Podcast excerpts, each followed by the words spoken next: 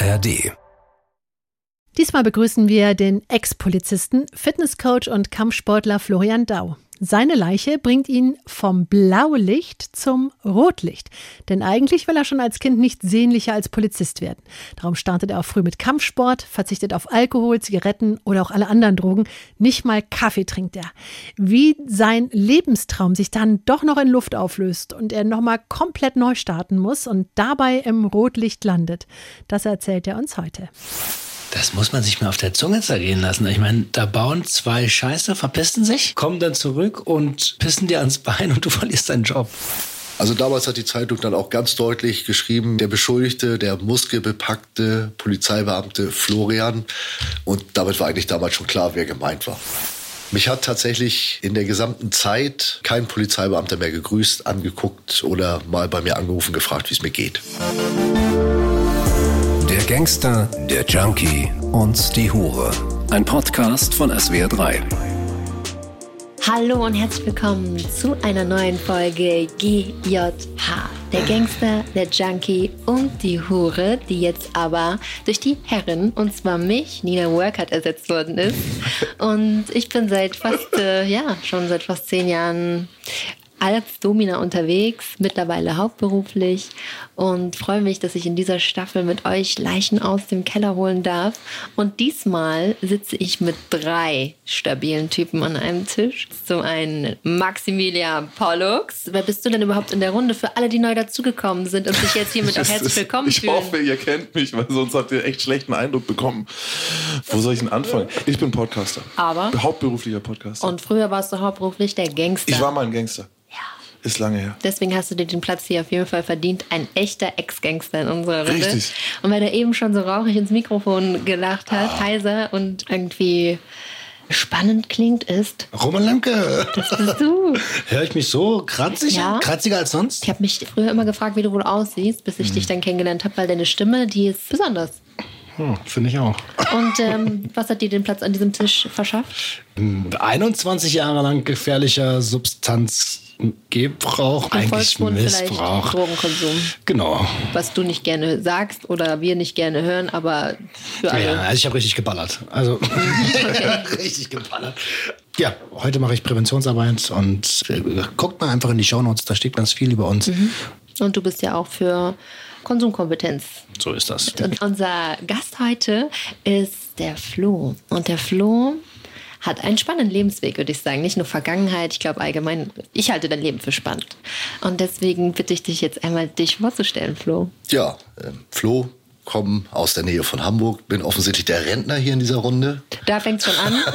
Oha, wie alt bist du denn? 49. Und ich bin 40. Ich, bin, ich will auch nicht der Rentner. Wir sind noch lange nicht. Wir gehören noch nicht zum alten Eisen. Ja. Wir sind in den 40ern. Also, ja, weißt du? Da ist jetzt gerade ja Qualität reingekommen bei euch quasi. Ja. Du hast auf jeden Fall einen Körper von einem mit Ende 20er. Ja, genau. ich sehe einen sehr muskulösen Mann. Also wirklich auch von mir äh, großes Lob jetzt schon für die Form. Und was ich sagen kann, ich kenne Flo seit fast zehn Jahren, haben mhm. wir eben festgestellt, der sah immer so aus. Der das ist nämlich wichtig. Ja, ist nicht nur, Dauer. Du, dein Off-Season ist andere Leute ihr, ja, ihr Fit sein. Gibt für mich kein Off-Season. Das ist ja, ein Lifestyle. Geil, geiler Typ, finde ich gut. Wo fangen wir denn bei ihm an, Mensch? Vielleicht beschreiben wir ihn noch ein bisschen mehr. Okay, also der also, Rentner ist ja schon mal wieder eine völlige, absolut, das ist eine Fehlinformation. Ich habe, also genau, der Rentner, Fehlinformation, Kurzhaarschnitt. Man könnte fast einen Boxercut sagen so, also Seite kurz, mhm. oben ein bisschen länger. Doch auch äh, gebräunt. Mhm. Ja? Wie gesagt, sehr, sehr gute Form. Ich will es nicht, also 48er Arm. Ich kann es dir nicht sagen. Es ist, ist ja auch null so relevant. Ich habe es noch nie nachgemessen. Arm brutal äh, und vor allem, was mir aufgefallen ist, der Mann bewegt sich nicht wie ein Bodybuilder. Mhm. Du bewegst dich wie ein Athlet, du bewegst dich wie ein Ringer. Mhm. Ähm, also du bewegst dich geschmeidig für das, dass du so muskulös bist. Sehr ja. körperbewusst. Also viele Bodybuilder bewegen sich ja eher sperrig irgendwie und Flo hat Körperbeherrschung. Mhm. Jetzt bin ich natürlich in erster Linie nicht Bodybuilder, genau. sondern ein Kampfsportler. Da haben wir's. Ja, ich bin, seit ich sechs bin im Kampfsport. Mhm. Das heißt, der Frame ist natürlich so ein bisschen mehr Kampfsport und für mich war Muskulatur immer zu gebrauchen. Mhm. Nicht nur für die Optik, sondern mhm. sie muss auch funktionieren. Ich bin grundsolide, habe ein eigenes Fitnessstudio. Ach, cool. Ja, erzähl mal. Super. Na, ähm, Hast dein Hobby zum Beruf, also nicht dein genau. Hobby, deine Liebe zum Beruf Ja, ist tatsächlich so. Fitness, Kampfsport ist dann tatsächlich jetzt mein Lebensinhalt. Das finde ich auch total klasse. Macht mich sehr zufrieden. Der Kampfsport, den du gerade am meisten ausübst?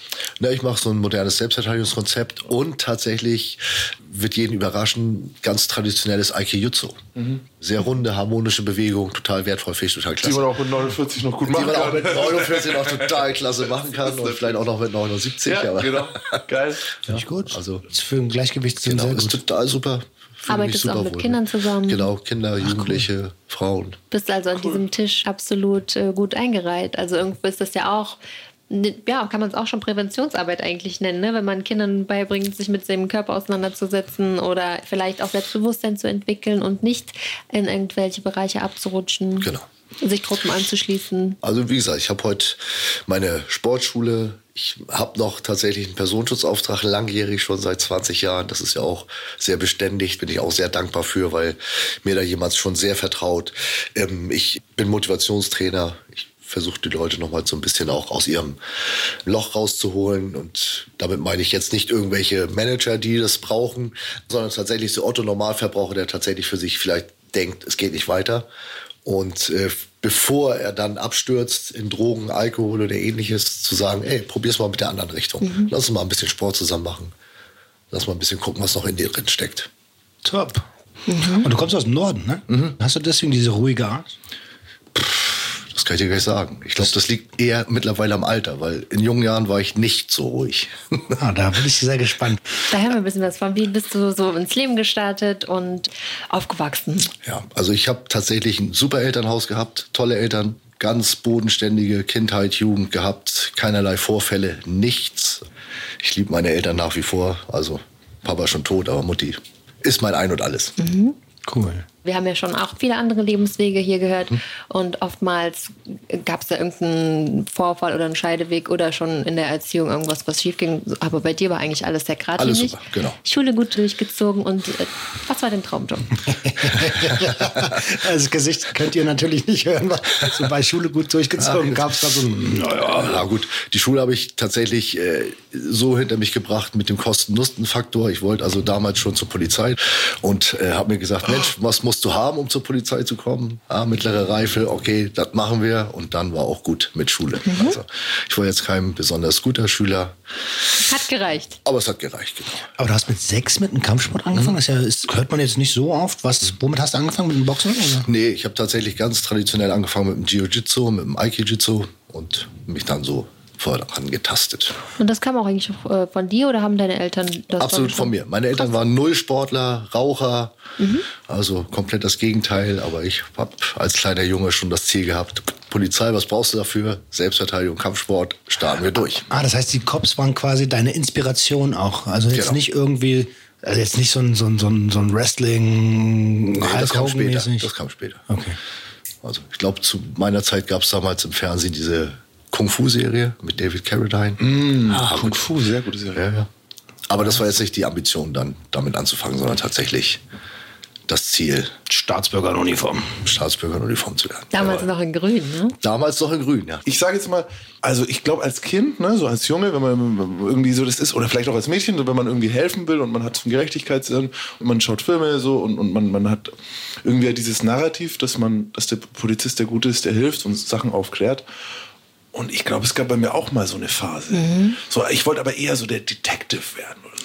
Kojak, du wolltest Kojak werden. Nee, also nicht mal das, sondern ich glaube, ich wollte ein Ex-Cop sein. Mit einem- ein Ex-Cop mit einem Alkoholproblem. Und mit einem langen Mantel. Mit einem langen Mantel, der dann auch mal die Sachen unkonventionell löst. Okay. Finde ich, also finde ich ja interessant. Jetzt hast du darauf hingearbeitet, dann macht es auch Sinn, dass du ja als Jugendlicher dich zusammengerissen hast, auch an manchen Stellen und vielleicht sogar mal bewusst gesagt hast, hey, da bin ich jetzt nicht dabei, weil dieser Eintrag oder dieser Fehler würde meine Karrierewunsch vernichten. Absolut. So viel Disziplin war damals auch schon da. Genau, ich habe also selbst in jungen Jahren nie Alkohol getrunken, Okay. nicht geraucht, keine Ladendiebstähle oder ähnliches begangen, was vielleicht dann so im jugendlichen Alter mal vorkommt, sondern ich bin da konstant durch. Was ja auch ein schöner Nebeneffekt von Sport ist, wenn man diszipliniert Sport macht, lernt man eben auch Dinge durchzuziehen oder auch Opfer zu bringen für Definitiv. eine Leistung, die man erbringen möchte. und natürlich auch von diesem Berufswunsch muss man schon auch sagen. Wir hatten nämlich einen Fall bei den Sichtweisen, dass sich jemand gemeldet hat, der seinem Großvater versprochen hat auf dem Sterbebett, dass er Polizist wird. Und der war aber mit beiden Beinen schon im Scheiße bauen. so hier Roller klauen, fahren ohne Führerschein und Auch schon so, dass es aufgefallen war. das wäre, Also er es erwischt war schon knapp. Er konnte sogar in dem Bundesland, aus dem er kommt, so schon kein Polizist mehr werden. Okay. Und er hatte sich damals gemeldet und wir haben einen Polizisten bei uns in der Mentorengruppe, also jemand, der äh, mit Jugendlichen, wenn es nötig ist, arbeitet. Und dann habe ich die zusammengebracht und jetzt eineinhalb Jahre später ist der in einem anderen Bundesland Polizist geworden. Wow. Ja, ich hoffe, dass er ein guter wird. ne? Was war denn für dich der Beweggrund als Kind? Was hat die Polizei für dich so interessant gemacht? Warum wolltest du Kopf werden? Es war tatsächlich auch aktiv helfen zu können, auch, weil viele Menschen wollen ja helfen bei Ungerechtigkeit, aber können es in irgendeiner Form nicht. Und das war vielleicht auch so ein bisschen naiv, der Gedanke, das dann äh, zu können, in Verbindung mit Abenteuerlust, mit Action. Ja, so Ist die Kombination war schon, schon da. Den Satz merken wir uns mal. Es war naiv zu glauben, helfen zu können. Naja, ich bin ja mittlerweile, das werden wir später herausstellen, habe ich noch mal eine andere Sichtweise auf diese ganze Geschichte und von daher äh, kann ich mittlerweile zwei Seiten. Dann greifen wir mal ein ganz kleines bisschen vor, um da gleich wieder drauf zurückzukommen. Wir haben ja das Thema Leichen im Keller. Und die Leiche, die du mitgebracht hast, die könnten wir wie nennen? Wir, wir können einfach den Zeitungsartikel aufgreifen, den es damals gab, ist tatsächlich vom Blaulicht zum Rotlicht. Also Vom Blaulicht zum Rotlicht. Genau. Also ich finde, das ist schon eine krasse Schlagzeile erstmal. die Leiche war jahrelang das Rotlicht. mein Umfeld, meine Familie wusste nichts von diesem Leben. Und auch die Leute, die heute in meinem Studio sind, wissen auch nichts von dieser Vergangenheit. Das ist meine Leiche im Keller. Das bedeutet, du bist ausgestiegen bei der Polizei irgendwann oder bist du gegangen worden? Ich bin nach elf Dienstjahren erfolgreich gegangen worden. Erfolgreich gegangen worden. ist geil. Kannst du sagen, äh, welcher Rang? Ich war Obermeister. POM. Pom. Polizei Obermeister. Ach so, also. Pom. Das ist erstmal krass. Obermeister Flo hat äh, nach der Realschule erstmal erfolgreich die Polizeiausbildung Genau. abgeschlossen Genau. und dann warst du im Dienst tätig. Ah, Ganz kurz muss ich was dazu noch fragen. War es so, wie du es dir vorgestellt hast, der Anfang? Weil ich meine, körperbetont kann man es haben, die Ausbildung so ein bisschen. Hast du in der Ausbildungszeit, hat es dir das gegeben, was du gesucht hast am Anfang oder gleich gar nicht? Ja, doch. Also die Ausbildung war, ich kann immer nur für damals sprechen, weil ich glaube, mittlerweile ist Polizei was anderes. Und auch die Leute, die mittlerweile zur Polizei gehen, sind anders als die, die damals zur Polizei gegangen sind. Ja, es ist viel Theorie, klar, die ganzen Gesetze und so weiter. Aber es war auch viel Praxis. Also es war wirklich fünf Tage die Woche auch Praxisarbeit. Das heißt also Sport, Schwimmen, Formalausbildung, solche Sachen. Ähm, wir hatten damals zu meiner Zeit noch eine sehr äh, militärische Ausbildung. Also mit Sperrstunde, ne? morgens 6 Uhr wecken, abends 22 Uhr Licht aus. Mit Antreten und so? Mit Antreten, mit Spinnenkontrolle, mit Stubenkontrolle, mit Schuhputz, mit Rasur und so weiter. Also es war noch eine andere Zeit. Oh, da kommt direkt Erinnerung hoch gerade. Ich wollte auch fragen, ist POM das Äquivalent zum Oberfeldwebel? Kann ich dir nicht sagen. Ich war Ah, nicht bei der okay. Bundeswehr. Also mein Einstiegsamt war damals Hauptwachtmeister Anwärter. Der erste Dienstgrad wäre Hauptwachtmeister gewesen. In der Ausbildung sind wir schon befördert worden, weil es dann nur noch den Polizeimeister gab. Damit waren wir Polizeimeister, Anwärter. Nach der Ausbildung bist du dann Polizeimeister und dann kommst du irgendwann zum Obermeister und bist dann Hauptwachtmeister. Im mittleren Dienst war das. Vielleicht kann man sie auch gar nicht miteinander vergleichen. Falls ihr da draußen das äh, besser wisst, dann schreibt uns gerne an gjh.swr3.de. Also du warst verbeamtet. Genau. Noch kein Lebenszeitbeamter. Hast du dich dann spezialisieren wollen oder bist du Streife gegangen oder? Nee, also Ausbildung ist gelaufen, dann äh, kommt man nach der Ausbildung erstmal in, in die Dienststellen, wo man benötigt wird. In der Regel ist es dann auch die geschlossene Abteilung, also die Einsatzhundertschaft. Das sind ja die, die bei Demonstrationen immer als erstes am Start sind. Das ist schon ein hartes Ding, ne? Knüppeltrupp. Naja gut, also Bereitschaftspolizeiabteilung war das damals. Das ist ja heute alles anders strukturiert. Und in dieser Bereitschaftspolizei, also in der Einsatzhundertschaft, gibt es einfach verschiedene Verwendungen. Da gibt es auch eine Knüppeltruppe, also eine Beweissicherungstruppe oder. Festnahmetruppe, genau, sowas, ja, technische Truppen und so weiter. Also es sind jetzt nicht alles Knüppeltruppen, sondern Kraftfahrer und, und, und. Also die haben schon verschiedene Verwendungen. Da nimmt nicht jeder einen Knüppel in die Hand. Ähm, da war ich auch, dann äh, habe ich mich später spezialisiert, war dann für drei Jahre woanders tätig und dann bin ich in den Einzeldienst gekommen für den Rest meiner Dienstzeit und zum Abschluss meiner grandiosen Polizeikarriere war ich in der Kleiderkammer. Das klingt aber, ah, da, hat man das, dich wo man- aber Ja, ja, da da- wurdest du aber dann schon abgestellt. Ja, ja, da hat man mich dann schon mal kalt gestellt. Kleiderkammer, Nachschub, so, das ist so da. Ja, ähm, wir müssen ihn noch behalten. Genau, das war's. Ja, Im Knast ist es Torwache. Das ist auch so, da bist du nicht mal mehr richtig drin, sondern da bist du an der Tür. So. Das ist auch, das ist auch übel. Gut, jetzt sind wir beim Blaulicht. Eigentlich hat es dir da gefallen. Ja, Was ist denn passiert? Was soll der Jung erzählen? Der Jung war auch als junger Polizeibeamter optisch vielleicht nicht das, was andere Polizeibeamte sind. Es Ja, war genau. damals einfach eine andere Zeit. Also damals waren die Fitnessstudios schon so eine geschlossene Gemeinschaft. Das waren nicht so große Ketten wie heute, sondern es waren sehr kleiner, überschaubarer Haufen. Und da war das Vorteil schon ganz deutlich, wenn jemand so aussieht oder tätowiert ist, Kampfsportler, dann wurde das ganz schnell in die Strafbereiche reingedrückt. Also in Knastis, im Milieu. Oder zur See. Oder zur See, tatsächlich. Also es war damals eine andere Zeit als heute. Ja, heute kann man auch Podcaster sein und auch trotzdem dicken Oberarm haben. Und ähm, ja, wenn die dann im Dienst zum Dönerladen gefahren sind, bin ich dann im Dienst mit meiner Tupperdose um die Ecke gekommen. Und So mit ich hab Hähnchen und keinen-? Genau. Und das führt natürlich auch dazu, wenn man in so einem Fitnessstudio ist, dass man Leute kennenlernt, die auf der anderen Seite des Gesetzes stehen. Das heißt also Türsteher, Milieu, Rocker, all solche Leute. Und für mich war das halt damals kein K.O.-Kriterium, sondern wer zu mir korrekt war, zu dem war ich auch korrekt. Jeder wusste, was der andere macht. Man musste nicht drüber reden, aber man konnte sich vernünftig unterhalten, man konnte miteinander trainieren, man konnte auch einen Shake zusammen trinken oder sich die Hand schütteln, wenn man sich in der Stadt getroffen hat. Oder wenn man im Dienst zu den Türstehern gekommen ist, waren die nicht von Haus auf gleich schuld. Also das ist ja ein großes Problem. So ein Türsteher ist heute immer gleich schuld. Das war bei mir halt damals nicht so. Und ja, Das war so die Eintrittskarte. Ne? Also ich kann das auch rückmelden. Im Fitnessstudio hat man ja den gemeinsamen Nenner, dass man jetzt hier zum Sport ist. Also alle haben irgendwie so den gleichen Grund, am gleichen Ort zu sein.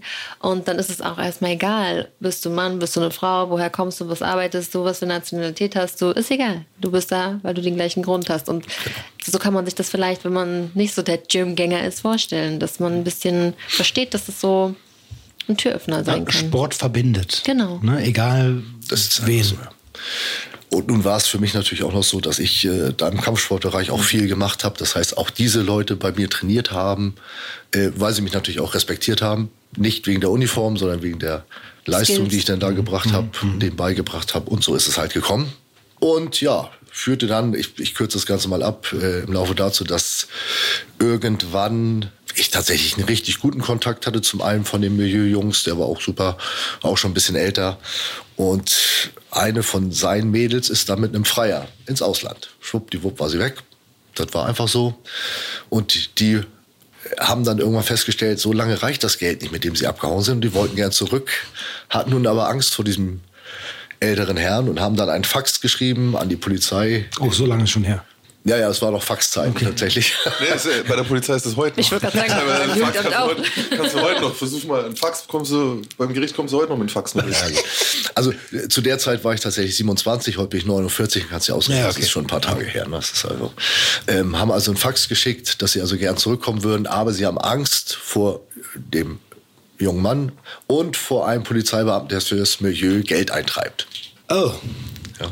Und das war dann namentlich ich. Aber äh, So ein Fax ist natürlich schlecht, wenn das bei deiner Arbeit eingeht, ja? wenn du da als rechtschaffender Polizist beschäftigt Mhm. bist. war es denn so? Ich wollte gerade sagen. Also auch äh, immer wieder rückblickend gesagt, ich war zu dem Zeitpunkt noch mit Leib und Seele Polizeibeamter. Zwar 100 Prozent. Ich hätte nie nebenbei irgendwelche Straftaten begangen oder ähnliches. Ich war aber auch rückblickend, ich war ein Jungsporn. Das ist einfach so, ich war jetzt ein Highsporn. Das heißt, wenn es irgendwo eine körperliche Auseinandersetzung gab, war ich der Erste, der drin war. Und äh, das hat natürlich auch so ein bisschen den Ruf dann in so einer Polizeiinspektion äh, abgesichert. Und das war politisch damals vielleicht nicht unbedingt so gewollt. Oder es war nicht so gewollt. Das heißt, ich war dem einen oder anderen äh, von der Polizeiführung sowieso ein Dorn im Auge. So. Und nun kam dieses Fax da an und dann ging die Mühle los. Du sagst es schon, ich glaube es dir so. Trotzdem, meine Erfahrung ist schon so ein bisschen, äh, wo Rauch ist, ist Feuer. So, wo war die Anknüpfungsstelle? Hast du für den mal Personenschutz gemacht? Hast du mal an seiner Tür gestanden? Hast Gar du nichts. mal gar nichts. Nichts. Also hat sie das einfach so, weil der bei dir trainiert hat oder weil Leute bei genau, dir trainiert haben? genau. Und weil wir natürlich auch wirklich uns mal, wenn wir es getroffen haben, Käffchen zusammen getrunken und, und, und. Aber ja. Hast du im Nachhinein jetzt als Mann Ende 40 verstehst du, dass du Furcht ausgelöst hast bei Ja. solchen Menschen? Ja. Hast du damit kokettiert? Glaubst du, also nicht, kokettiert ist ein hartes Wort, aber glaubst du, weil man macht ja, man Mit dem weiß, man Image gespielt, Gas- mit dem Image gespielt, weil irgendwoher kommt diese Behauptung, weißt du? Ich glaube nicht, dass ich mit dem Image gespielt habe, aber ich glaube schon, dass nach außen hin der Eindruck erweckt wurde. Ja. Ich hätte dich gefürchtet, ich sag dir ganz klar, weil du bist mein Albtraum gewesen in dem Alter. Weil du bist der, der mich tatsächlich erschießen kann, ohne dass ihm was passiert, wenn es blöd läuft. So im, ne? Also nicht nur verprügeln, das ist, das ist nämlich der, und ich kriege am Schluss noch die Anzeige, sondern theoretisch kannst du mich umlegen. So, ne? Es gibt Möglichkeiten, die ein Polizist schaffen kann, wenn er auch nur wie irgendwo so eine leichte Verbindung ins Milieu hat, die für mich als jemand, der kriminell war, hochkriminell, sehr gefährlich sind. Also ich hätte große Angst vor dir gehabt. Ich hätte dir, äh, dich auch im Bogen ge- um dich gemacht. So. Also äh, angefreundet oder Bogen halt. Aber was du gerade zu der politischen Sache sagst, das ist tatsächlich oft so. Ein Bekannter von mir hat in der JVA gearbeitet, hat auch ein Erscheinungsbild, lange Jahre Kampfsportler, auch lange Jahre Staatsbürger in Uniform vorher gewesen und hat bei einem Kunstprojekt mitgemacht von einem bekannten deutschen Rapper. Und da wurde das Thema äh, Drogenmissbrauch bespielt. Und ihm hat man dann ausgelegt, er würde es verherrlichen. Und dann haben sie ihn rausgeschmissen, dann haben sie ihn suspendiert. Obwohl es, also ich meine, wir haben ja eine Kunstfreiheit und so, ne? Wenn du willst, findest du Wege, wie du jemanden rauskriegst. Genau. Immer. Genau, wie war das denn dann? Also das Fax war so der erste Genau, Stein, das- der ins Rollen gekommen Genau, ist. das Fax war so der, der neben den dienstlichen Verfahren, also ich habe im Dienst auch Anzeigen bekommen wegen Körperverletzung im Amt. Die sind nie verurteilt worden zu dem Zeitpunkt, aber als dann dieses Fax rauskam, hat die Polizeiführung sich gesagt, ah, da gucken wir noch mal genau hin und haben festgestellt, Mensch, in den letzten drei Jahren gab es sieben Verfahren. Das ist viel. Ja, die müssen wir uns noch mal angucken. Die wurden zwar alle erstmal eingestellt, aber zu dem Zeitpunkt ist das ja erstmal nichtig. Und dann hat man mich innerhalb von, ich weiß es noch genau, ich hatte Nachtschicht, da habe ich noch eine Festnahme gemacht und im Frühdienst, einen Tag später, hat man mir die Dienstwaffe abgenommen und mich in die Kleiderkammer versetzt. Und dann musste ich zum Direktionsleiter hoch. Der saß also an seinem riesen Tisch mit seinen Getreuen, hat eine Diskussion mit mir geführt und ich habe dann irgendwann gesagt, äh, ich habe gesagt, nee, das stimmt so nicht. Also es ist einfach so. Und der hat dann gesagt, Ma, ich werde alles dran setzen, dass sie aus dem Polizeidienst entlassen werden. Und ich habe mit 28 oder mit 27 in meiner großkürzigen Form gesagt, die Macht haben nicht mal sie Und hat er doch gehabt. und die Macht hat er. Aber das ist krass, ne? In diesem einen Moment wird deine komplette berufliche Perspektive zerstört, mit einem Fingerschnipsen quasi. Das erinnert mich so ein bisschen an die Situation mit den Platzpatronen. Aus deiner Bundeswehrfolge, als du nicht ganz so verantwortungsbewusst gehandelt hast. Gut, ich habe wirklich Scheiße gebaut. Nennen wir es total aus der Zahl. Äh, genau, von deinem Totalaussetzen. Wenn du dann niemanden hast, der seiner Führungsrolle gerecht wird und sagt, hey, ich meine, es ist immer noch einer von uns so, ne? So, sondern dich gehen sehen will, so dann kann das Leben zerstören. Ich muss natürlich sagen, ich sehe es ein bisschen anders so, weil für mich ist die Polizei, und das weiß nicht, glaube ich, ich bin sehr polizeikritisch so eingestellt, ähm, es ist eine Form von Gangstruktur und in Gangs wirst du immer von oben gefressen. Ob das eine Großfamilie ist, Mann, die dich verheizen und du gehst in den Knast, während er immer reicher wird, oder ob das die Cops sind, die einen, der vielleicht irgendwie Ärger machen könnte, der irgendwie blöd ausschauen könnte, die erledigen den sofort. Also das ist, äh, Das ist absolut diese- korrekt. Ja. Ich, ich kann da einfach eine Aussage von meinem damaligen Anwalt dann damit anklinken, der gesagt hat, hey, Mensch, der Verwaltungsapparat Landespolizei Schleswig-Holstein gegen die Dienstnummer 969 mit so einer Fingerbewegung und dann weiß man schon, wo man steht und das geht dann tatsächlich in diese diese Richtung und dann hat man auch tatsächlich keine Chance mehr. Also das hat sich nachher auch in, in den äh, Gerichtsverfahren gezeigt, äh, wie da gehandhabt wird.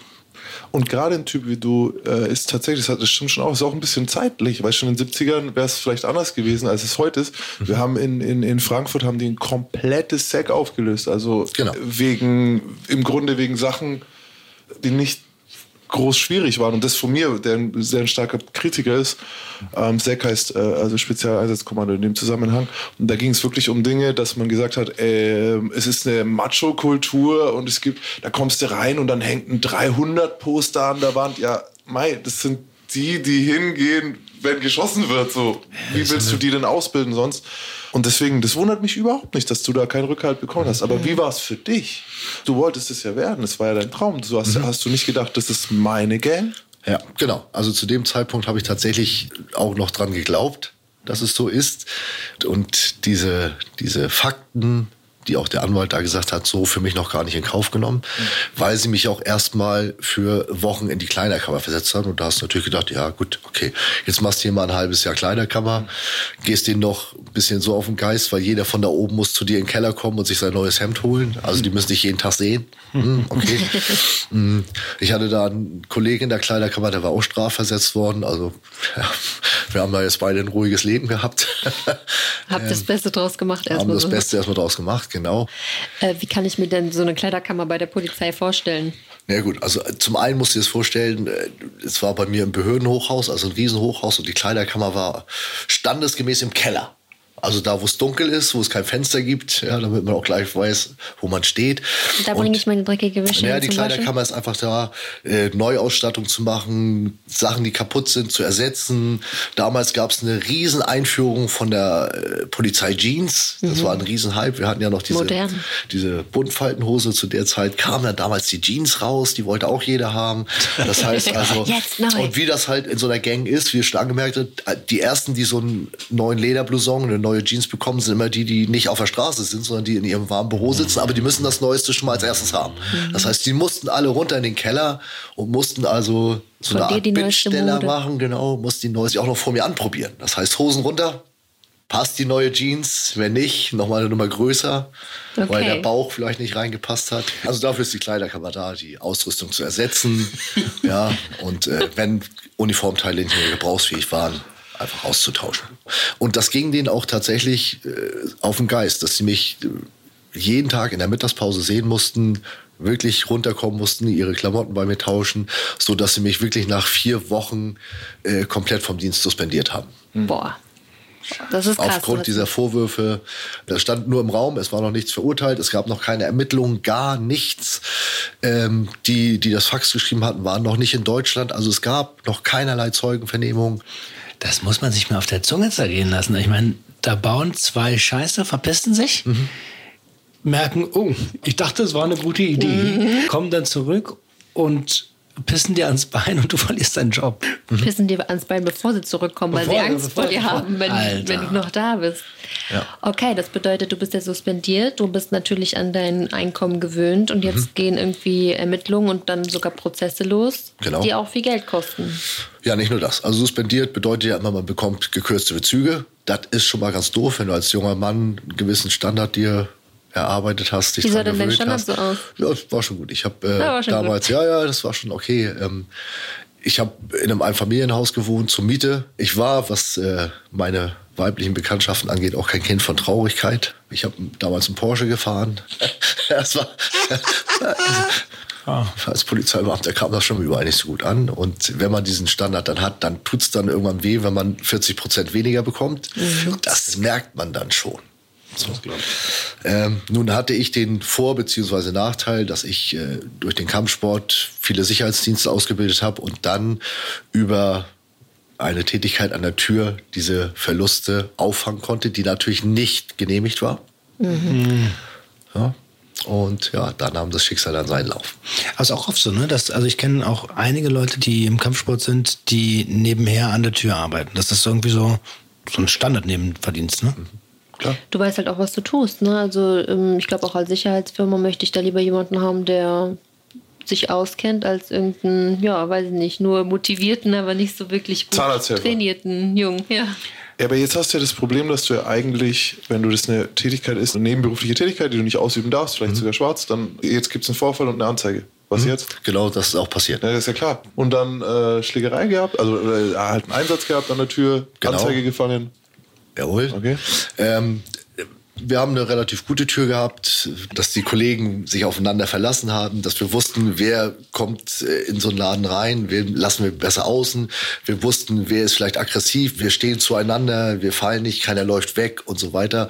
Und eine gute Tür bedeutet natürlich auch, man bekommt gutes Geld. Und, und kann man eigentlich sagen, dass eine gute Tür auch zu einem guten Sicherheitsgefühl im Laden führt. Absolut. Das ist ja das auch. Absolut. Wenn du sagst, also wenn ich jetzt als Zivilist jetzt sagen würde, so, hey, der hat eine gute Tür, dann weiß ich, ich habe da höchstwahrscheinlich keine Schlägerei drin in dem Club in der Nacht, weil ich mich genau. sicher fühlen kann, Ein guter Laden hat auch immer spricht immer dafür, dass die Tür gut selektiert. Mhm. Bedeutet Auch als das? Frau vielleicht Sicherheit, dass es ausgewogen ist drin und nicht nur Männer und 10% Frauen oder umgekehrt. Gerade für diese Selektion brauchst du ja einen Skill, der dir sowohl bei der Polizei als auch an der Tür, ja, der ist unabdingbar, dieser Skill, und zwar Menschenkenntnis. Mhm, absolut, genau.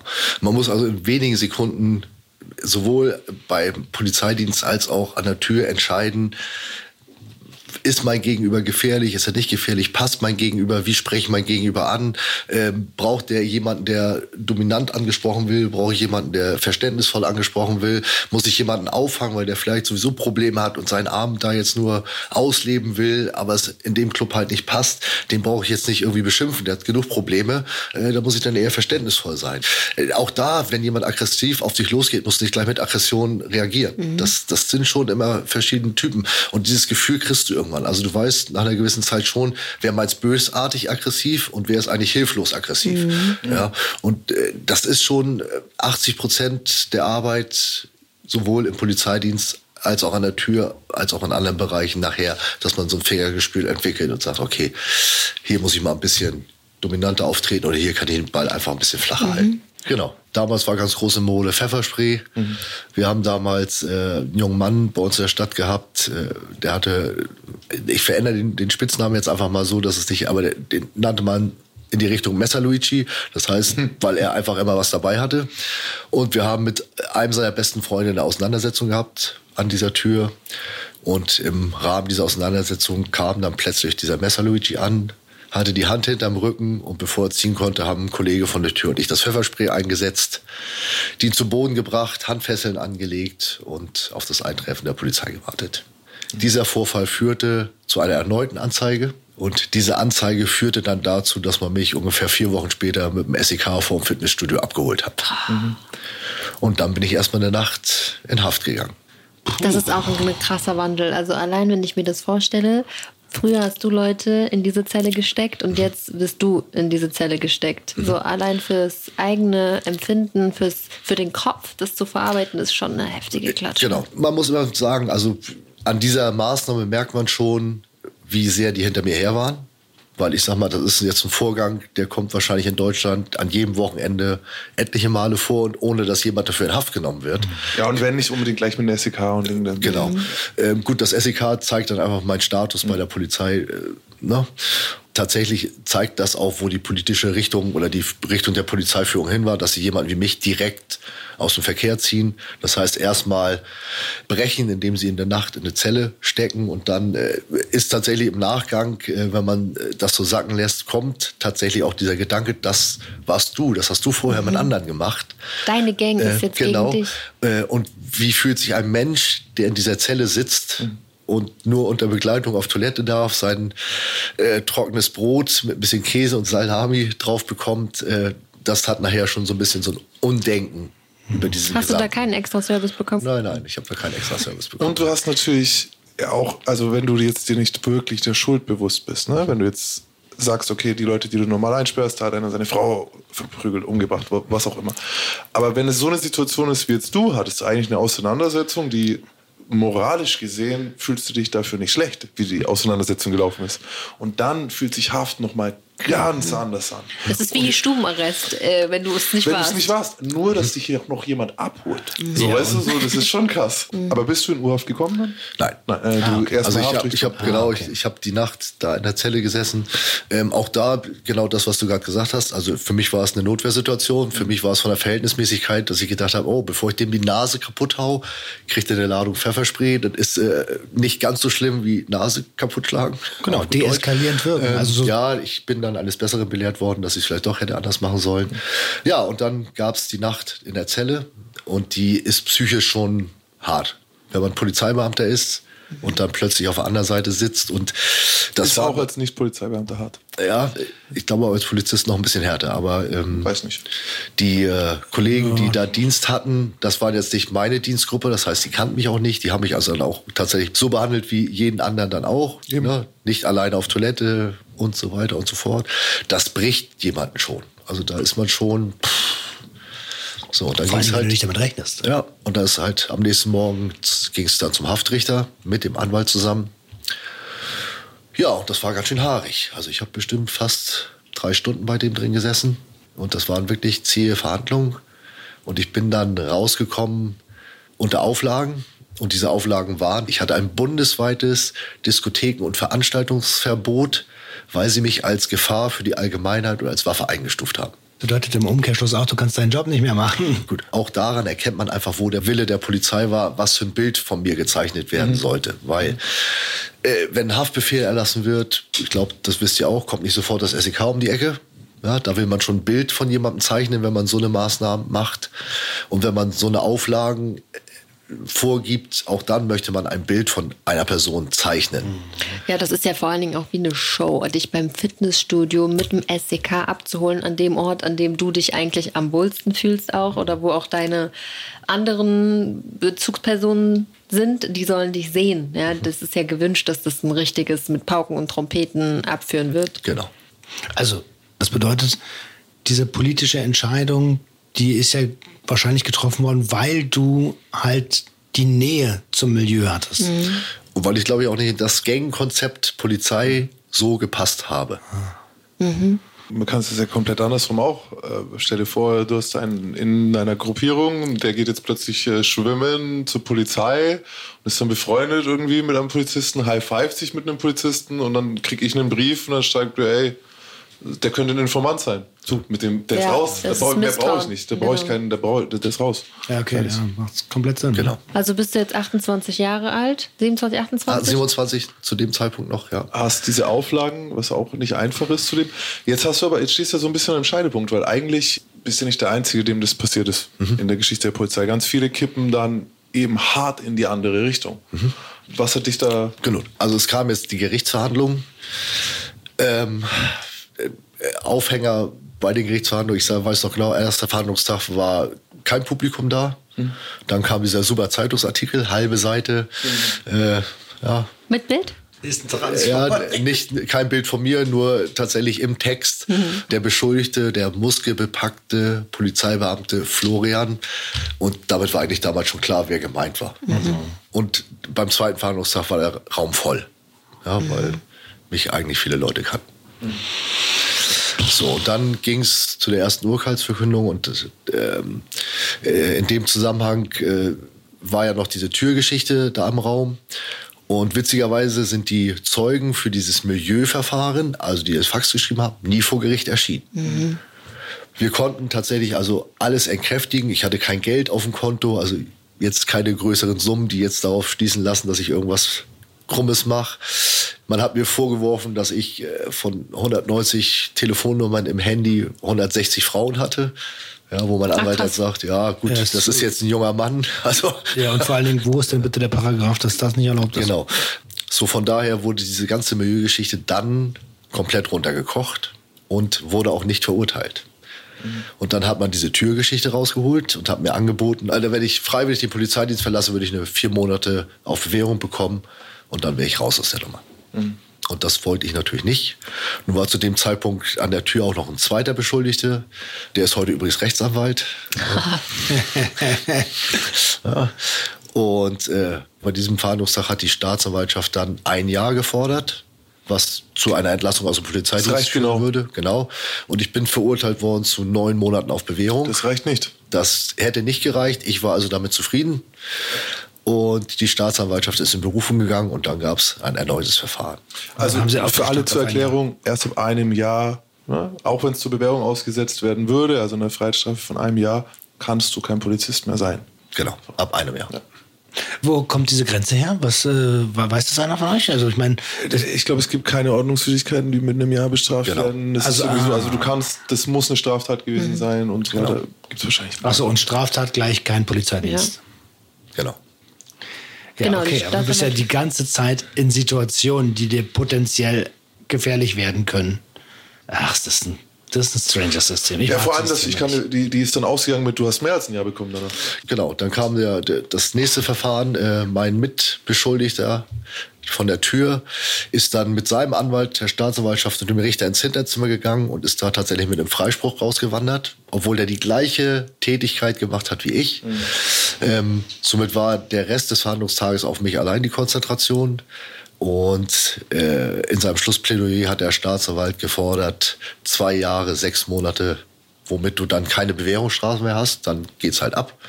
Und dann habe ich bekommen ein Jahr, neun Monate auf drei Jahre Bewährung. Das war dann das Finale. Das war dann das Finale. Und dann war auch tatsächlich die Psyche und die finanziellen Mittel am Ende, da wäre ich nicht mehr gegen angekommen. Also, was ist gefährliche Körperverletzung oder? Es war eine gefährliche Körperverletzung, es war eine Nötigung, eine Freiheitsberaubung, weil wir ihm Handfesseln angelegt haben und es war ein Verstoß gegen das Waffengesetz. Bei Pfefferspray. Pfefferspray. Ach so, ist das Das verboten? ist ein? Tierabwehrspray. Ja. Menschen Es darfst kommt ein bisschen drauf an, welches. also das Pfefferspray war damals, Ah, okay. die Rechtslage war damals einfach noch ein Tierabwehrspray. Boah, shit. Außer Ja. in Notwehrsituationen, da kann man ja natürlich alles machen, aber die haben sie Da halt da nicht, nicht erkannt. Ein Jahr, neun Monate. Mhm. Auf drei Jahre Bewährung. Das ist gar nicht mehr so wenig. Muss gar nicht Eine mal so Menge. wenig. Ich habe. Ähm, Ja, aus dem Stand. Ne? Ja, ja, und man hat ja immer das Nicht Gefühl- vorbestraft, gar nichts, sondern Also man denkt immer so, das sind dann die Urteile, die jetzt nur dafür sind, aber da ist das, was sie dir nicht nachweisen konnten oder was, was nicht sich, also gegen was ursprünglich ermittelt hat, ist da so, schwingt da so ein bisschen mit. Die so, ne, du willst gerne Porsche fahren, du willst gerne mit Frauen aus dem Milieu rumhängen.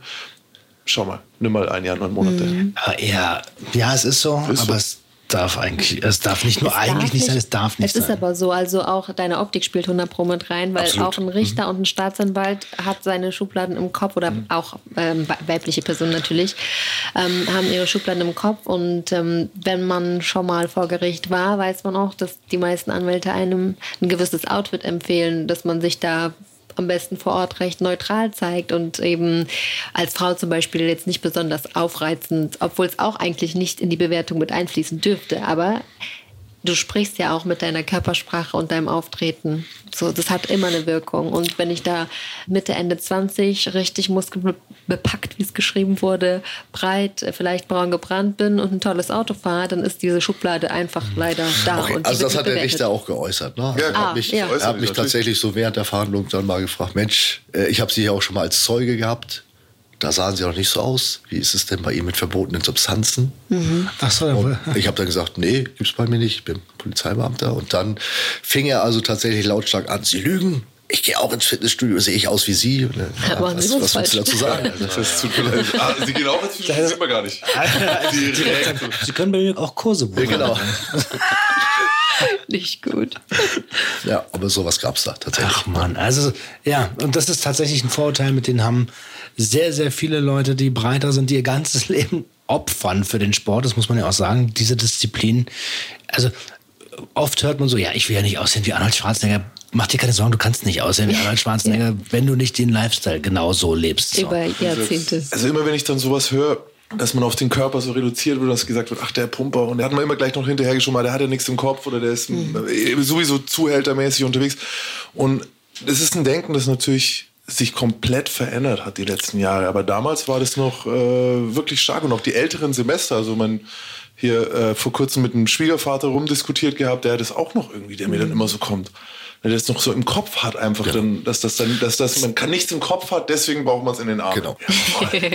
Jetzt hast du, jetzt stehst du da. Jetzt geht's zum Jobcenter. Das gab es damals noch gar nicht. Damals hieß es noch Arbeitsamt. Ja. Arbeitsamt. Stimmt ja, du musst So ja was jetzt Neumodisches wie Jobcenter ja. Neuorientierung. Genau. Also Erst ich musste Bewerbung ab- schreiben. Kurs machen. Ich habe also aus dem Gerichtssaal raus vor der Tür schon meine Entlassungspapiere bekommen. War schon fertig. Vorbereitet. Datum war schon drauf. Passte. Zufällig, passte zufällig. Aber bist du Arbeitslosengeld berechtigt, wenn du äh, Ja. entlassen wirst? Ja, ja. ja okay. Ähm, ja, musste dann am nächsten Tag auf die Dienststelle meinen Spind ausräumen. Durfte also meine Uniformteile noch mitnehmen. Gab es einen E- Kollegen, der dir die Hand geschüttelt hat oder irgendwie? Nein. Schauen wir mal. Was. Alle gucken weg, ja. Sorry, was für eine Gang hast du dir ausgewählt? Also ganz, also tatsächlich Ist ja so, die Alter. gesamte Ermittlungszeit. Mein Disziplinarermittler, den ich zuerst hatte, der war total cool. Der hat gesagt, pass auf, Junge, wir warten erstmal ab, wir kriegen das schon irgendwie hin. Der wurde aber tatsächlich innerhalb von zwei Monaten ersetzt Aha. von einem anderen Disziplinarermittler. Und der hatte nicht so viel Bock auf mich. Und ja, mich hat tatsächlich in der gesamten Zeit kein Polizeibeamter mehr gegrüßt, angeguckt oder mal bei mir angerufen, gefragt, wie es mir geht. Das gab's nicht. das ist krass, das ist, ne? das ist krass. Ich weiß Um ihren aber eigenen auch, Arsch zu retten. So ja, ich aus. weiß aber auch tatsächlich, dass in den Dienstunterrichten gesagt wurde, bitte, wenn Sie Kontakt zu Herrn so und so haben, denken Sie an Ihre Karriere. Ja, ja, klar, aber das ist mir eben scheißegal, wenn ich dich vorher mochte, dann schüttel ich dir auch jetzt noch die Hand. Aber wie gesagt, Alter, es ist nicht so unterschiedlich zu allen anderen gangähnlichen Strukturen. Jetzt, was bleibt dir? Jetzt, also du, wenn du Glück hast, kannst du mit deiner Leidenschaft Geld verdienen. Also Kampfsport, Fitnessbereich. Wenn du Pech hast, bleibst du in der Sicherheitsbranche hängen. Genau, ich habe Pech gehabt. Hör auf. Also äh, immer wieder zurückschrauben. Vor 20 Jahren war der Lifestyle Fitness Kampfsport noch nicht so True. wie heute. True.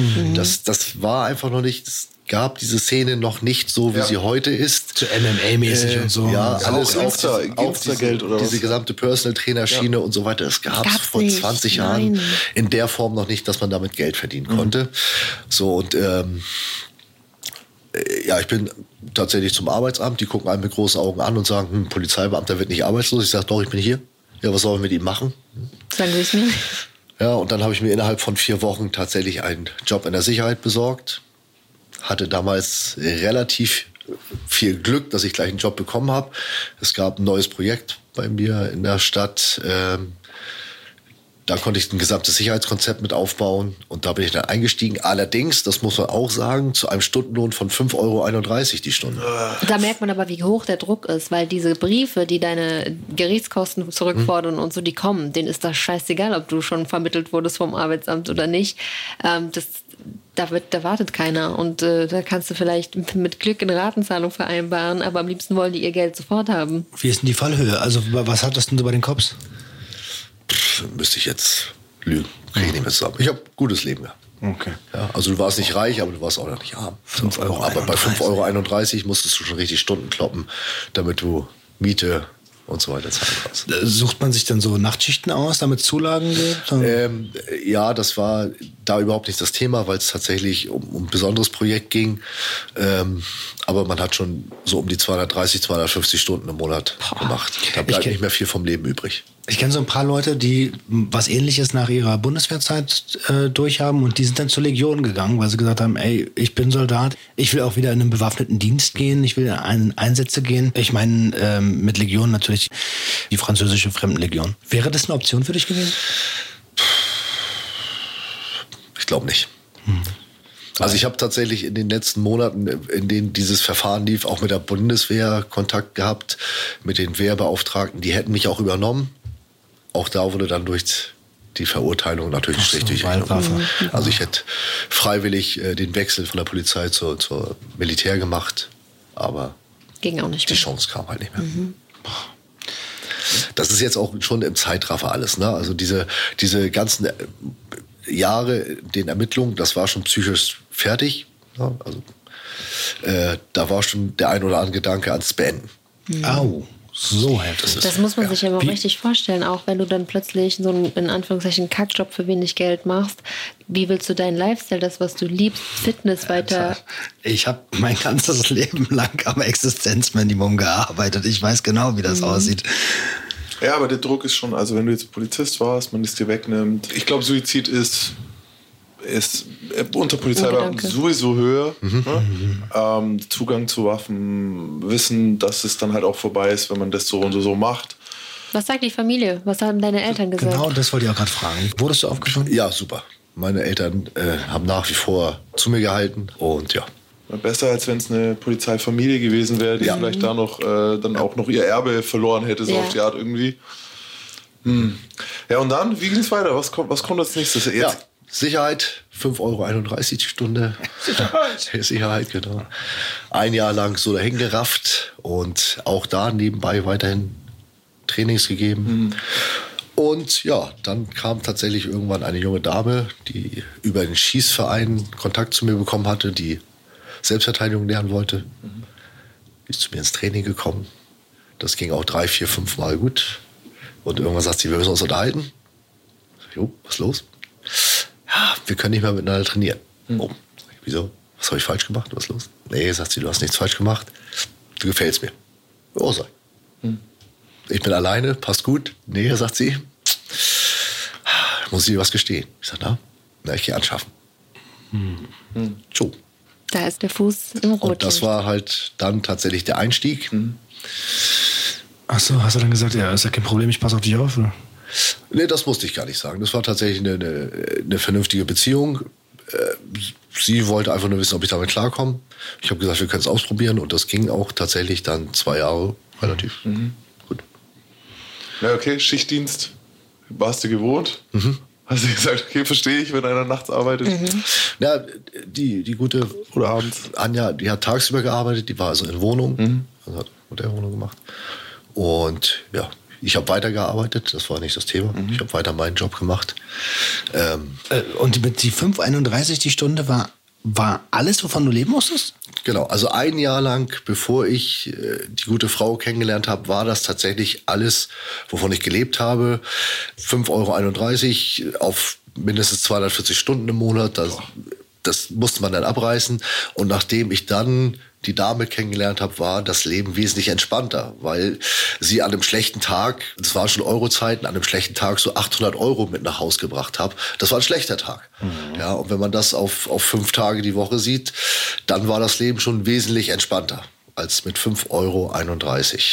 Ja. Finde ich interessant, dass du damit ähm, erstmal einverstanden warst, weil ich natürlich auch oft mit meinem Beruf so Gegenwind höre von wegen, du wirst nie jemanden finden, der es ernst mit dir meint, du wirst nie jemanden finden, der dich wirklich liebt. Ähm, ähm, man, ein Mann kann das nicht dulden, der kann da nicht wegschauen. Wie würdest du das, wie siehst du das? Wie hast du es damals gesehen und wie siehst du das heute? Also zu dem Zeitpunkt habe ich das auch noch von mir weggestoßen. Ich habe mich damit gar nicht so sehr auseinandergesetzt. Okay, erstmal Verdrängungstaktik. Genau, das war einfach, sie war zu Hause, wir hatten eine tolle Beziehung, wir haben gute Freizeitaktivitäten gemacht. Es war auch äh, nicht das, was man sich vielleicht vorstellt, dass sie irgendwas abliefern musste, um ihr Rechenschaft ablegen musste, was sie verdient hat und so weiter, sondern wir hatten eine Schublade zu Hause, da lag das Geld drin und wer was haben wollte, hat es rausgenommen und wer nicht, dann nicht. Äh, ob sie sich eine Handtasche gekauft hat, ob sie sich drei Handtaschen gekauft hat, war mir vollkommen egal. Wir hatten ein gutes Leben, wir hatten eine gute Wohnung, wir hatten gute Autos, wir haben uns gute Freizeitaktivitäten gegönnt und somit war zu dem Zeitpunkt für mich alles gut. Also eigentlich ging es erstmal wieder richtig bergauf mit dieser Frau, weil auch dann die finanziellen Sorgen um 5,31 Euro nicht mehr Genau. so hart äh, ja, geschnitten haben. Äh, Wie hat sie denn deine emotionalen Sorgen aufgefangen? Gehen wir mal von den 5,31 Euro weg. Was ist denn mit dir als Mensch in dieser Beziehung passiert? Rückblickend muss ich immer sagen, zu diesem Zeitpunkt war ich ein anderer Mensch als heute. Ich war schon sehr kalt, ich war schon sehr hart, also auch für mein Umfeld und für mich. Und sie hatte diese Berührungspunkte halt nicht. Sie, sie ist nach Hause gekommen, wollte ihre Zärtlichkeiten, ihre Ruhe haben und das hat bei uns auch gepasst. Ich glaube, wir sind da beide zur Ruhe gekommen. Äh, für die Außenwelt waren wir andere Welt, andere Menschen. Ich war schon sehr, sehr hart. Okay, dieses Klasse, äh, Sportler-Lifestyle, so diszipliniert vom Essen haben wir auch, schon auch, gehört. in der, auch in der Sicherheit, auch, auch äh, ich habe damals noch Tür gemacht. Es war schon, Da kannst du auch nicht, also die Fassade muss ja, genau. muss also ja aufrechterhalten. War jetzt auch nicht zart, auch an der Tür nicht. Ich war Und man will ja auch zeigen, dass das alles, was passiert ist, einen nicht gebrochen hat. Man will ja auch gar nicht irgendwie, dass jemand einem in die Seele gucken kann. Genau. Das ist auch so. Okay, aber, aber habe ich rausgehört, dass das, du hast gesagt, zwei Jahre war das eine schöne Beziehung. Genau. Und dann? Dann habe ich irgendwann einen Fehler gemacht und habe mir ihr Internetauftritt angeguckt und habe da Kommentare von ihren Freiern gelesen. Und das war der größte Fehler. Also so abgestumpft war ich da nicht, dass ich äh, blickstarr auf die Kohle, sondern äh, dann habe ich tatsächlich Dinge gelesen, die für mich nicht passten.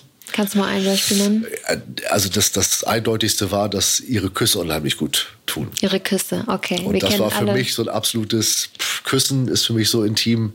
Ja, wir kennen alle Pretty Woman. Eine Hure küsst nicht auf den Mund.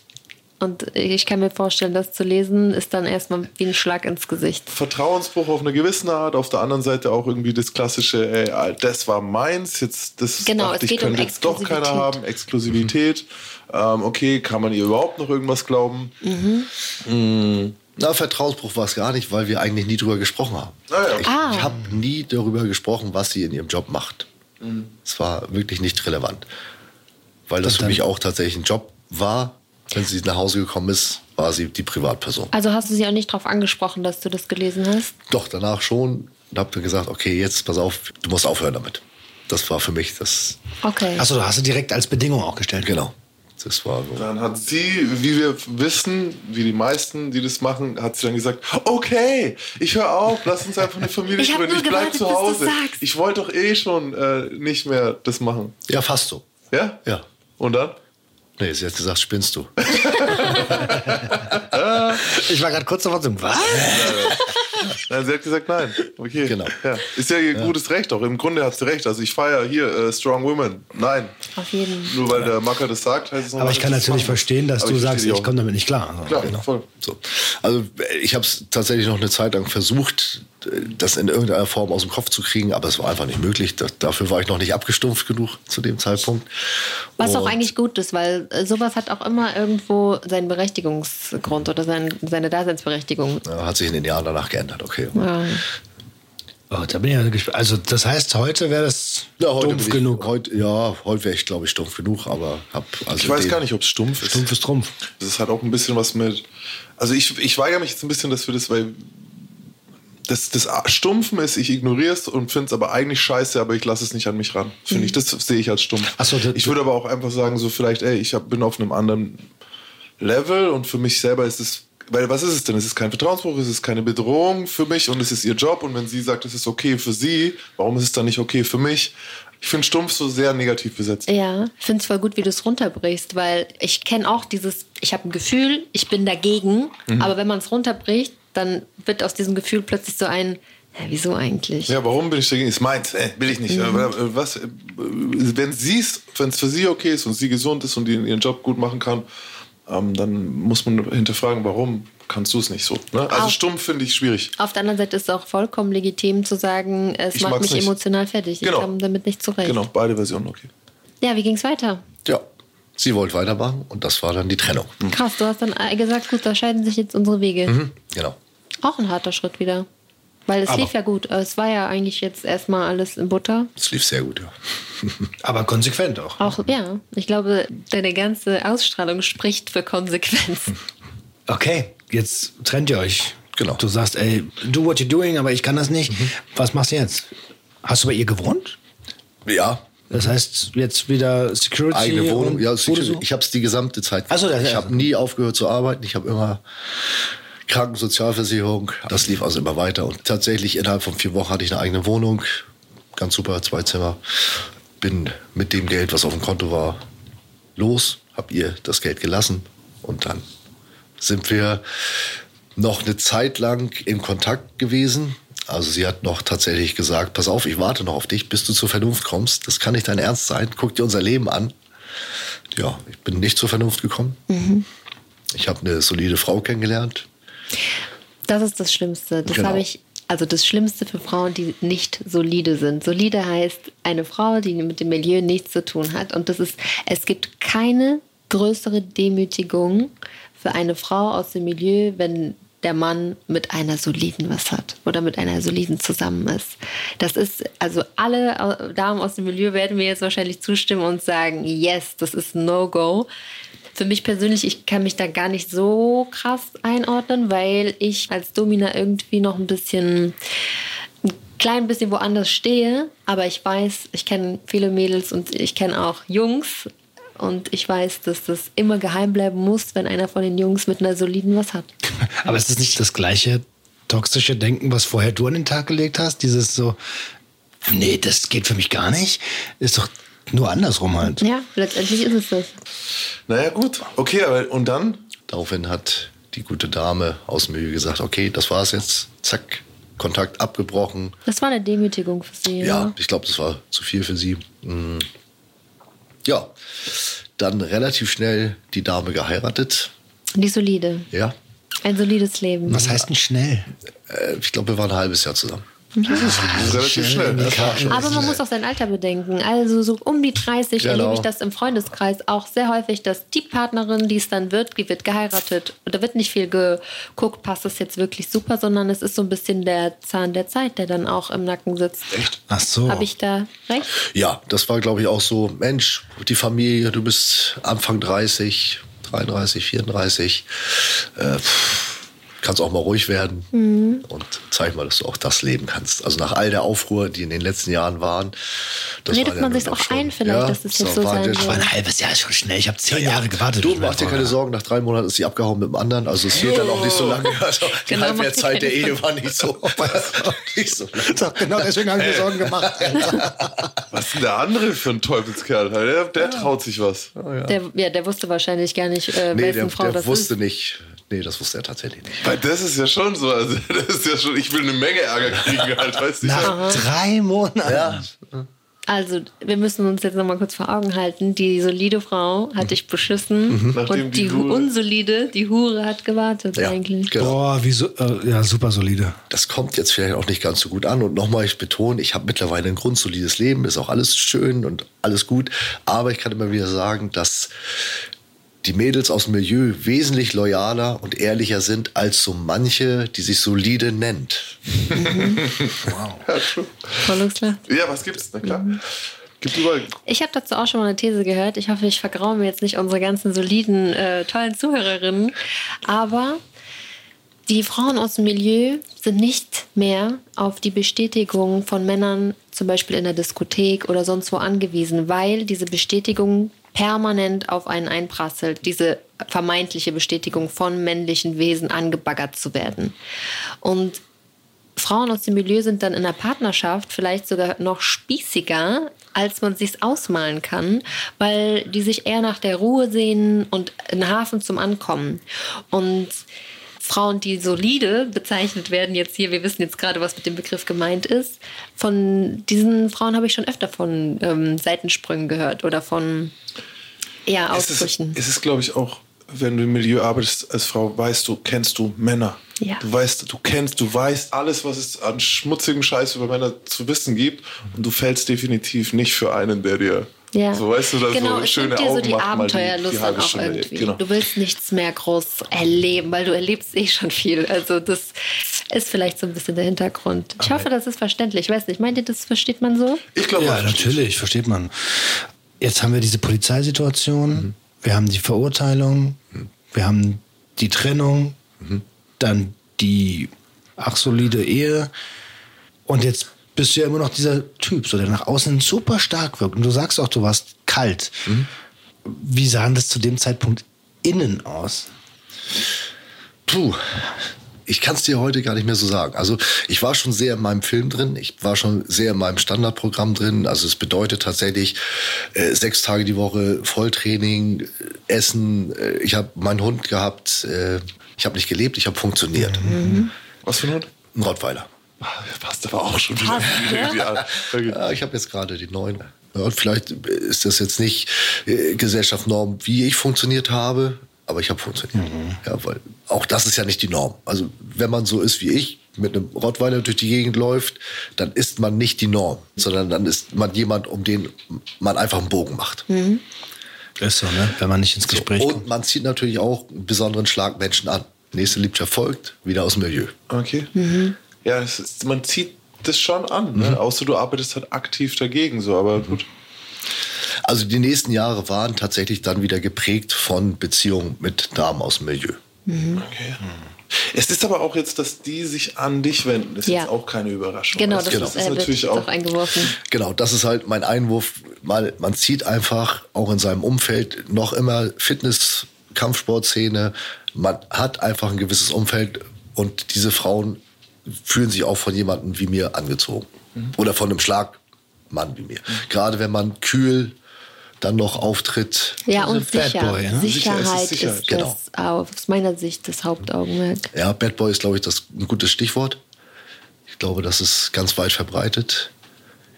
Wobei ich nicht glaube, dass es nur auf die Damen aus dem Milieu zutrifft, sondern ich glaube tatsächlich, dass auch viele solide äh, sich einen nach außen hin Bad Boy wünschen, ohne den Hintergrund. Ohne Ja, die das Vorgeschichte, immer- das ist- ohne die Erfahrung, Genau. ohne, Ohne dass Lebensweg. abends ein blaues Auge geschlagen kriegen. Genau, also ich glaube schon, dass die gerne Oder nach ohne dass außen hin Jessica die jemanden, Bude eintritt. der dieses Bad Boy-Image hat, an ihrer Seite jedenfalls eine Zeit lang haben, Mhm. aber die möchten nicht die Geschichte hinter diesem Menschen haben.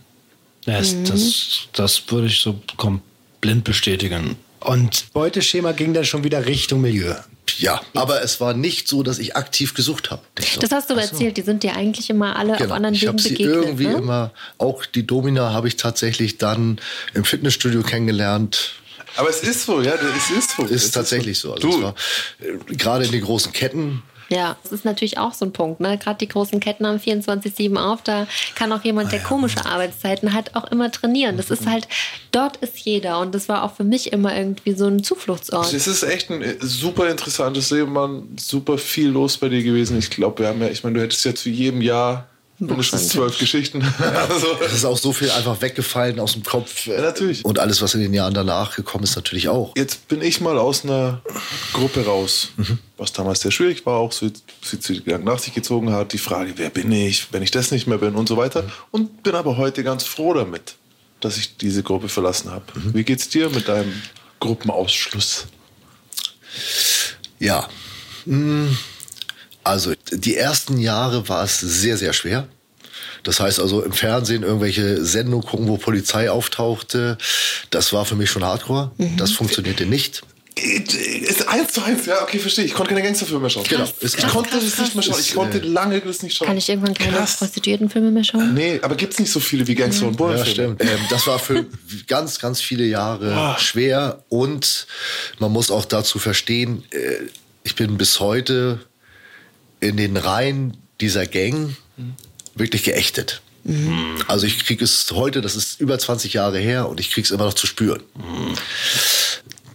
Das ist tatsächlich äh, wahnsinnig interessant, weil in dem Bundesland, in dem mein Studio ist, in dem ich auch Dienst gemacht habe, es gibt keinen Polizeibeamten, der bei mir trainiert.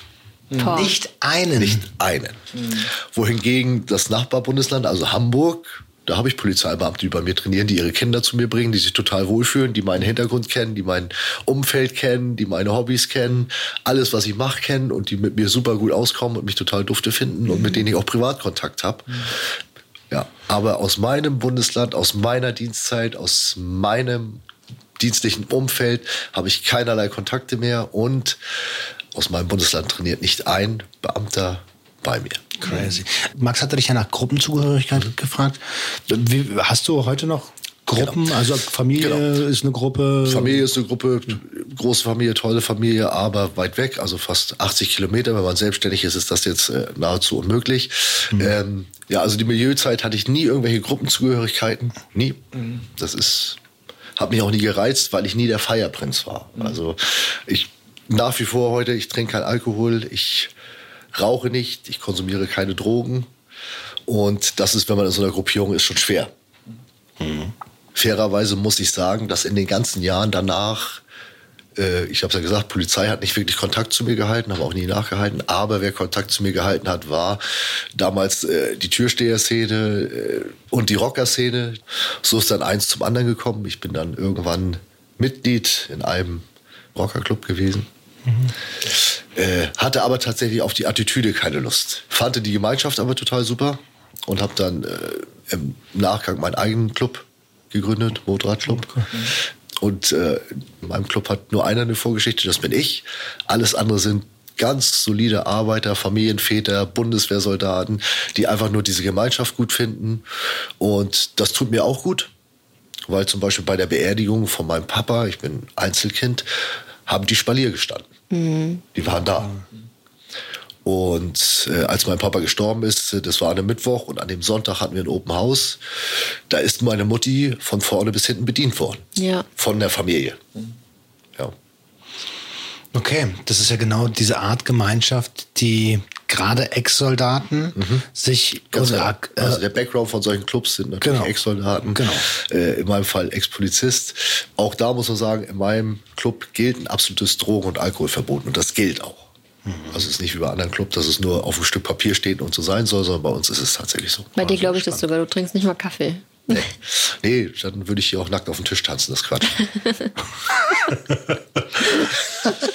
nee, den Club würde ich mir gerne mal angucken. Mann, Flo, Herzlich, ich- herzlich willkommen. Flo, hast du denn ein Fazit nach diesem ja, bewegten Weg? Ein Fazit. Mhm. Also es geht immer irgendwie weiter.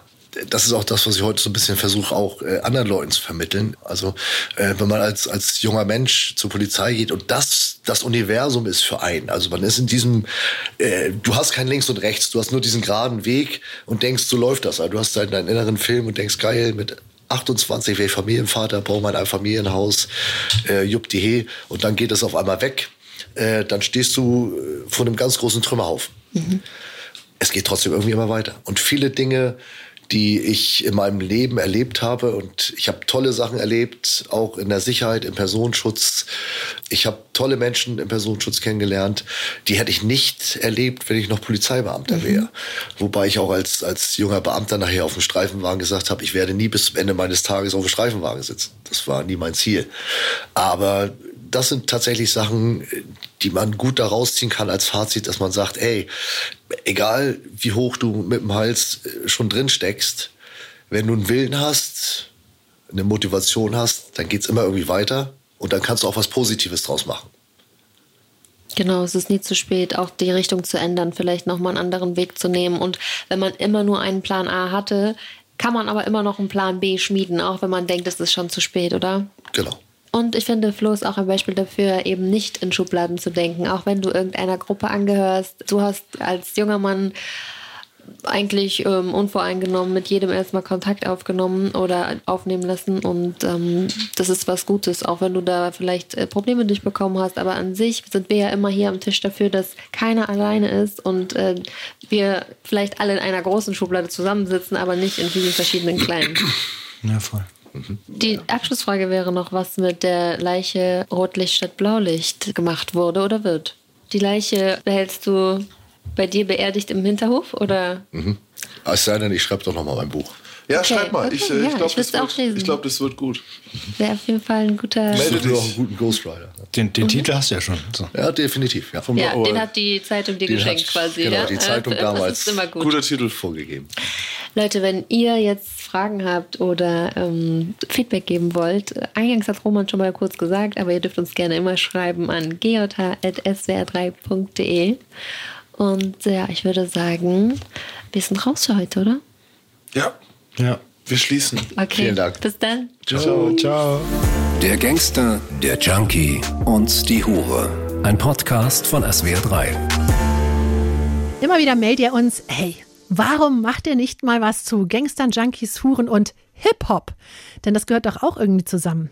Bis wir dazu kommen, empfehlen wir euch den BR-Podcast 50 Jahre Hip-Hop mit Songs in die Geschichte.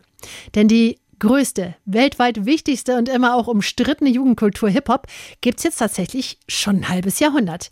Musik, Mode, Sprache, Filme, Hip-Hop hat wirklich alle Bereiche geprägt. Die Musikjournalistin Alba Wilczek und Hip-Hop-Experte Falk Schacht, die wagen einen Deep Dive in fünf Jahrzehnte Rap-Geschichte, reden über Gangster-Rap, über Breakdance, Graffiti, Zwangsouting, toxische Männlichkeitsbilder oder über Beefs, Beleidigungen, Battle-Rap und, und, und. Von uns gibt's ein Must-Hear für Hip-Hop-Nerds. 50 Jahre Hip-Hop mit Songs in die Geschichte gibt's in der ARD-Audiothek und überall, wo es Podcasts gibt.